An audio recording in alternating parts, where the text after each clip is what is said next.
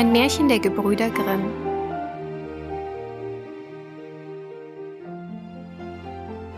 Die goldene Gans. Es war ein Mann, der hatte drei Söhne. Der jüngste hieß der Dummling. Er wurde verachtet und verspottet und bei jeder Gelegenheit zurückgesetzt.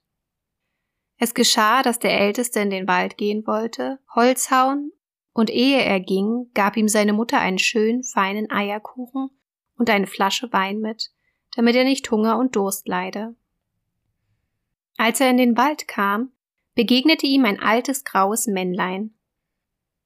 Das bot ihm einen guten Tag und sprach Gib mir doch ein Stück Kuchen aus deiner Tasche und lass mich einen Schluck von deinem Wein trinken. Ich bin so hungrig und durstig. Der kluge Sohn aber antwortete Gebe ich dir meinen Kuchen und meinen Wein, so habe ich selber nichts. Pack dich deiner Wege. Er ließ das Männlein stehen und ging fort. Als er nun anfing, einen Baum zu behauen, dauerte es nicht lange, so hieb er fehl, und die Axt fuhr ihm in den Arm. Er musste heimgehen und sich verbinden lassen. Das aber war von dem grauen Männchen gekommen. Daraufhin ging der zweite Sohn in den Wald, und die Mutter gab ihm wie dem Ältesten einen Eierkuchen und eine Flasche Wein. Diesem Sohn begegnete gleichfalls das alte graue Männchen und hielt um ein Stückchen Kuchen und einen Trunk Wein an. Aber der zweite Sohn sprach auch ganz verständig Was ich dir gebe, das geht mir selber ab. Pack dich deiner Wege. Er ließ das Männlein stehen und ging fort. Die Strafe blieb nicht aus. Als er ein paar Hiebe am Baum machte, schlug er sich ins Bein. Er musste nach Hause getragen werden. Da sagte der Dummling, Vater, lass mich einmal hinausgehen und Holz hauen. Antwortete der Vater, Deine Brüder sind zu Schaden gekommen. Lass du's bleiben, du verstehst nichts davon. Der Dummling aber bat lange, er möge es doch erlauben. Da sagte der Vater endlich, Geh nur hin, durch Schaden wirst du klug werden. Die Mutter aber gab ihm einen Kuchen, der war mit Wasser in der Asche gebacken, und dazu eine Flasche saures Bier.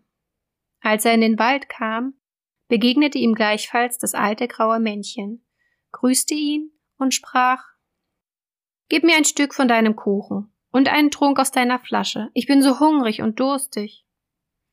Antwortete der Dummling Ich habe aber nur Aschenkuchen und saures Bier. Wenn dir das recht ist, so wollen wir uns setzen und essen. Da setzten sie sich, und als der Dummling seinen Aschenkuchen herausholte, so war es ein feiner Eierkuchen, und das saure Bier war ein guter Wein. Nun aßen und tranken sie, und danach sprach das Männlein Weil du ein gutes Herz hast und von dem deinigen gerne teilst, so will ich dir Glück bescheren. Dort steht ein alter Baum, den hau ab, so wirst du in den Wurzeln etwas finden. Daraufhin nahm das Männlein Abschied. Der Dummling ging hin und hieb den Baum um und als er fiel, saß in den Wurzeln eine Gans, die hatte Federn aus reinem Gold. Er hob sie heraus, nahm sie mit sich und ging in ein Wirtshaus. Da wollte er übernachten. Der Wirt hatte aber drei Töchter, die sahen die Gans, waren neugierig, was das für ein wunderlicher Vogel sei, und hätten gern eine von seinen goldenen Federn gehabt. Endlich dachte die Älteste, ich soll und muss eine Feder haben. Sie wartete, bis der Dummling hinausgegangen war und fasste die Gans beim Flügel. Aber ihre Finger und ihre Hand blieben daran hängen. Bald danach kam die zweite und hatte keinen anderen Gedanken, als sich eine Feder zu holen.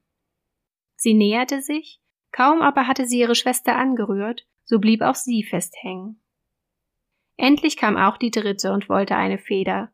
Da schrien die anderen Bleib weg. Um Himmels willen, bleib weg aber sie begriff nicht, warum sie wegbleiben sollte und dachte, sind die dabei? So kann ich auch dabei sein. Sie sprang hinzu, aber als sie ihre Schwester angerührt hatte, so blieb sie an ihr hängen. So mussten sie die Nacht bei der Gans verbringen. Am anderen Morgen nahm der Dummling die Gans in den Arm, ging fort und kümmerte sich nicht um die drei Mädchen, die daran hingen. Sie mussten immer hinter ihm dreinlaufen, links und rechts, so wie es ihm in die Beine kam. Mitten auf dem Felde begegnete ihnen der Pfarrer, und als er den Aufzug sah, sprach er Schämt euch, ihr garstigen Mädchen. Was lauft ihr dem jungen Burschen durchs Feld nach? Schickt sich das? Und er fasste die Jüngste an die Hand und wollte sie zurückziehen. Als er sie aber berührte, blieb er gleichfalls hängen und musste selber hinterdrein laufen. Nicht lange, so kam der Küster und sah den Herrn Pfarrer drei Mädchen auf dem Fuße folgen. Da wunderte er sich und rief Ei, Herr Pfarrer, wo hinaus so geschwind? Vergesst nicht, dass wir heute noch eine Kindstaufe haben. Er lief auf ihn zu und fasste ihn am Ärmel, blieb aber auch festhängen. Als die fünf so hintereinander hertrabten, kamen zwei Bauern mit ihren Hacken vom Feld. Da rief der Pfarrer sie an und bat, sie mögen ihn und den Küster losmachen. Kaum aber hatten sie den Küster angerührt, so blieben auch sie hängen. Und nun waren es Siebene, die dem Dummling mit der Gans nachliefen. Er kam alsbald in eine Stadt, da herrschte ein König, der hatte eine Tochter, die war so ernsthaft, dass sie niemand zum Lachen bringen konnte. Darum hatte er ein Gesetz gemacht. Wer sie zum Lachen bringen könne, den solle sie heiraten. Als der Dummling das hörte, ging er mit seiner Gans und ihrem Anhang vor die Königstochter. Und als diese die sieben Menschen immer hintereinander herlaufen sah, fing sie überlaut an zu lachen und wollte gar nicht wieder aufhören. Da verlangte sie der Dummling zur Braut, aber der König machte allerlei Einwände und sagte, er müsse ihm erst einen Mann bringen, der einen Keller voll Wein austrinken könne. Der Dummling dachte an das graue Männchen, das ihm wohl helfen könnte. Er ging hinaus in den Wald, und auf der Stelle, an der er den Baum abgehauen hatte, sah er einen Mann sitzen, der machte ein gar betrübtes Gesicht. Der Dummling fragte, was er sich so zu Herzen nehme. Da antwortete er, ich bin so durstig, und kann nicht genug zu trinken kriegen. Ein Fass Wein habe ich zwar ausgeleert, aber was ist schon ein Tropfen auf einem heißen Stein? Da kann ich dir helfen, sagte der Dummling. Komm nur mit mir, du sollst dich satt trinken.